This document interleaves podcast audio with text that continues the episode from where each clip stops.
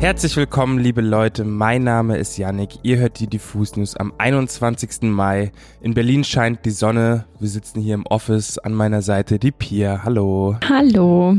Die Themen diesmal sind folgende. Der Bundestag beschließt eine Urheberrechtsreform. Viva Con Agua erhält 200.000 Euro durch eine Ticketrückgabeaktion. Und wir haben einen ziemlich rap-lastigen Release-Radar, deswegen let's fetz, weil ich will zum Rap kommen. Ich starte erstmal mit einer News von gestern Nachmittag. Denn der Bundestag hat die sogenannte Urheberrechtsreform beschlossen. Das heißt, dass die Internetplattformen wie YouTube zum Beispiel zukünftig urheberrechtlich für die Inhalte verantwortlich sind, die von Nutzerinnen hochgeladen werden. Diese Urheberrechtsreform wurde gestern im Bundestag mit den Stimmen von der Union und der SPD beschlossen. Die Grünen haben sich enthalten und AfD AfD, die Linke und die FDP haben dagegen gestimmt. Insgesamt soll die Reform zwei europäische Richtlinien umsetzen, das Urheberrecht an das digitale Zeitalter anpassen und unter anderem auch Presseverlage stärken. Aber wie es so immer bei ja, so Beschlüssen ist, gibt es natürlich auch wieder ordentlich Gegenwind bei dem Vorhaben. So hatte die Entscheidung bislang für Proteste gegen den möglichen Einsatz sogenannter Upload-Filter gesorgt, die nach Ansicht von Kritikern für zum Beispiel Internetzensur oder eine Art von Freiheitseinschränkungen sorgen würde. Nach der neuen Reform würden geringfügige Nutzungen von Inhalten, die zum Beispiel 160 Zeichen, 125 Kilobyte oder 15 Sekunden nicht überschreiten, nicht durch die Uploadfilter blockiert werden. Sprich, solche Inhalte würden eine Ausnahme bilden. Voraussetzung ist allerdings, dass die Inhalte nicht kommerziell genutzt werden. Auch die Nutzung urheberrechtlich geschützter Werke als Zitat, Karikatur oder Parodie werden weiterhin erlaubt sein und die im Netz beliebten Memes oder Remixe oder Fanart sollen weiterhin natürlich trotzdem möglich sein. Das will ich auch mal hoffen hier, ne? Nicht ohne meine Memes. Ey, wirklich, sonst wäre es wirklich Internetzensur. Aber vor allen Dingen Verleger begrüßen die Reform, denn Bestandteil des Vorhabens ist auch das sogenannte Leistungsschutzgesetz, das besagt, dass Verlage finanziell angemessen beteiligt werden müssen, wenn zum Beispiel Ausschnitte aus Artikeln auf Plattformen wie Google News angezeigt werden.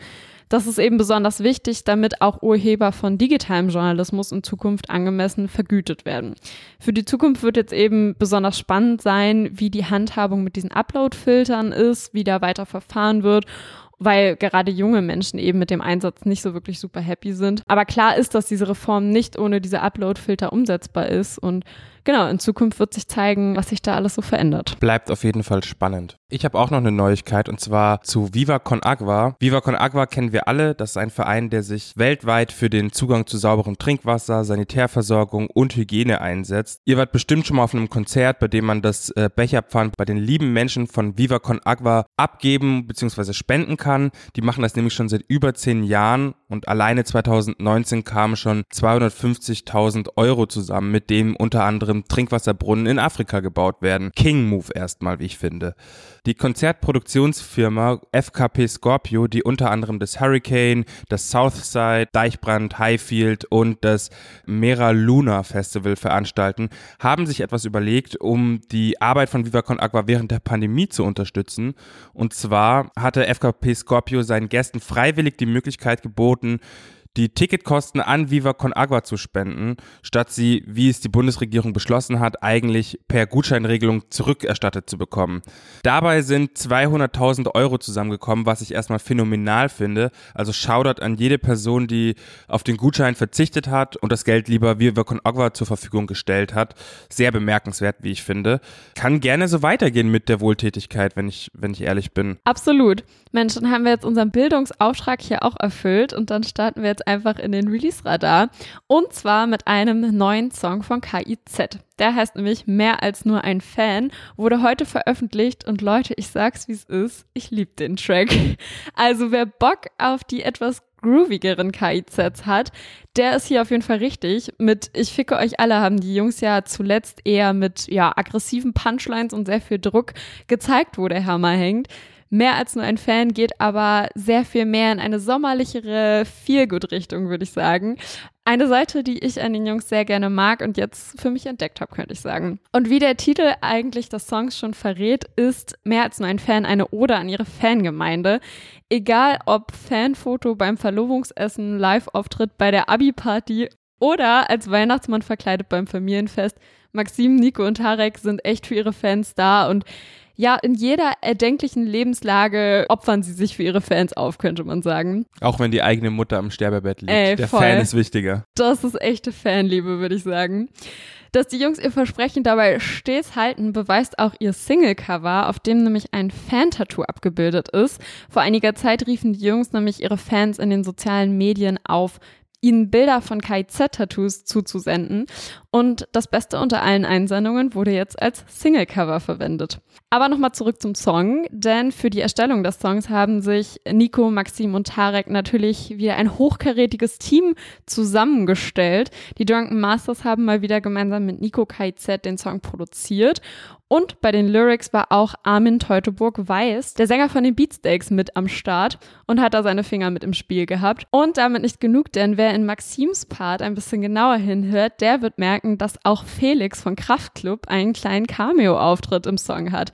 Also da ist wieder super, super viel los in dem KIZ-Track. Mir hat besonders die Spice Girls-Referenz in Maxims Part gefallen, aber hört am besten mal selbst rein und macht euch davon selbst ein Bild. Mega. Ich lieb's ja immer, wenn du über Rap redest. Hätte ich nicht besser machen können. Danke. Dann bleiben wir gleich mal bei Rap. Und zwar Bad Moms J hat einen neuen Song rausgebracht. Vor ungefähr einem Monat meldete sich Bad Moms J ja mit ihren Real Talk Bars in dem Song Bad Moms zurück, wo sie gegen alles schoss, was nicht bei drei auf den Bäumen war. Heute kommt sie mit Tu nicht so um die Ecke und zeigt eine wesentlich entspanntere Facette. Der Beat ist wieder von Jumper produziert, diesmal aber eher ein bisschen weibiger und zum Tanzen und nicht so ein Killer-Rap-Brett wie äh, es Bad Moms zum Beispiel war. Bad Moms J singt auch mehr, was aber nicht bedeuten soll, dass der Song nicht trotzdem nach vorne geht. Ich finde besonders die gesungene Hook sehr lustig. Ich zitiere. Du hast recht, ja, ich weiß, ich habe Probleme damit, mich zu entscheiden. Doch bei dir fällt's mir leicht, denn dich Bastard kann ich wirklich nicht leiden. Und du musst dir halt vorstellen, wie sie das halt so singt und so. Das ist einfach Hammer. Voll. Hammer, Hammer. Also auch auf entspannteren Beats beweist Bad Moms J auszuteilen und das liebe ich einfach. Ich bin gespannt, wie ihr nächstes Album klingen wird und bis dahin pumpe ich noch ein bisschen, tu nicht so. Voll. Ich, ich liebe den Song auf jeden Fall auch.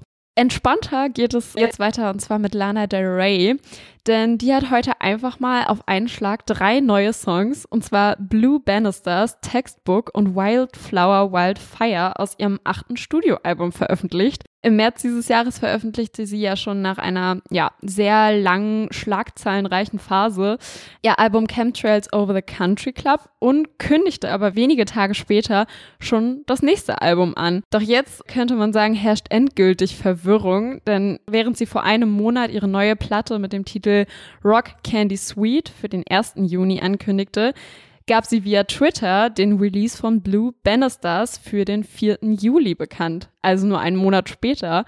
Und jetzt ist Blue Bannisters ja gemeinsam mit Textbook und Wildflowers als Song erschienen. Die Frage ist jetzt aber, handelt es sich bei ihrer Ankündigung auf Twitter um mögliches drittes Album innerhalb dieses Jahres oder um eine EP oder hat die Künstlerin den Namen ihres zuerst angekündigten Albums geändert? Also irgendwie herrscht da total Verwirrung. Keiner weiß mehr, was bei der Frau so richtig los ist. Sicher ist aber, dass sich Lana Del Rey irgendwie in einer sehr kreativen Phase befinden muss, bei so viel musikalischem Output. Und in Zukunft werden wir dann sehen, wie viele Lana Del Rey Alben am Ende quasi um den Platz in den Jahresbestenlisten kämpfen müssen. Und hey, wir können uns, glaube ich, auf Juni und Juli freuen. Für mich einfach amerikanischer Haiti, wenn du mich fragst. Voll, ja.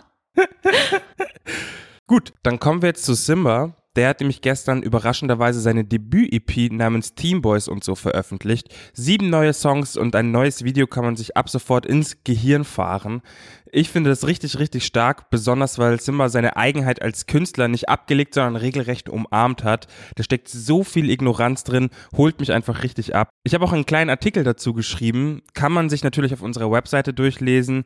Mein Lieblingssong von dem Ding ist Top Boys, alleine für die weiße Nikes wegen Popkultur-Line auf die er übrigens nicht ein einziges Mal reimt. Also Simba ist einfach heller ignorant mhm. und einfach anders. Lieb ich. Same hier. Hört euch das gerne mal an. Auch sehr melodisch teilweise, dann wieder rappy, dann gewisser Straßenbezug. Dann denke ich mir aber manchmal, hä, verarscht er dann nicht dieses Straßengehabe auch ein bisschen? Man weiß es einfach nicht. Der Typ ist und bleibt einfach ungreifbar und ein Monster, was so Ästhetik und so weiter angeht. Schaut euch auch gerne auch das Video zu WM 2006 an. Holt mich komplett ab, wie die da im Olympiastadion Playstation spielen in der Loge.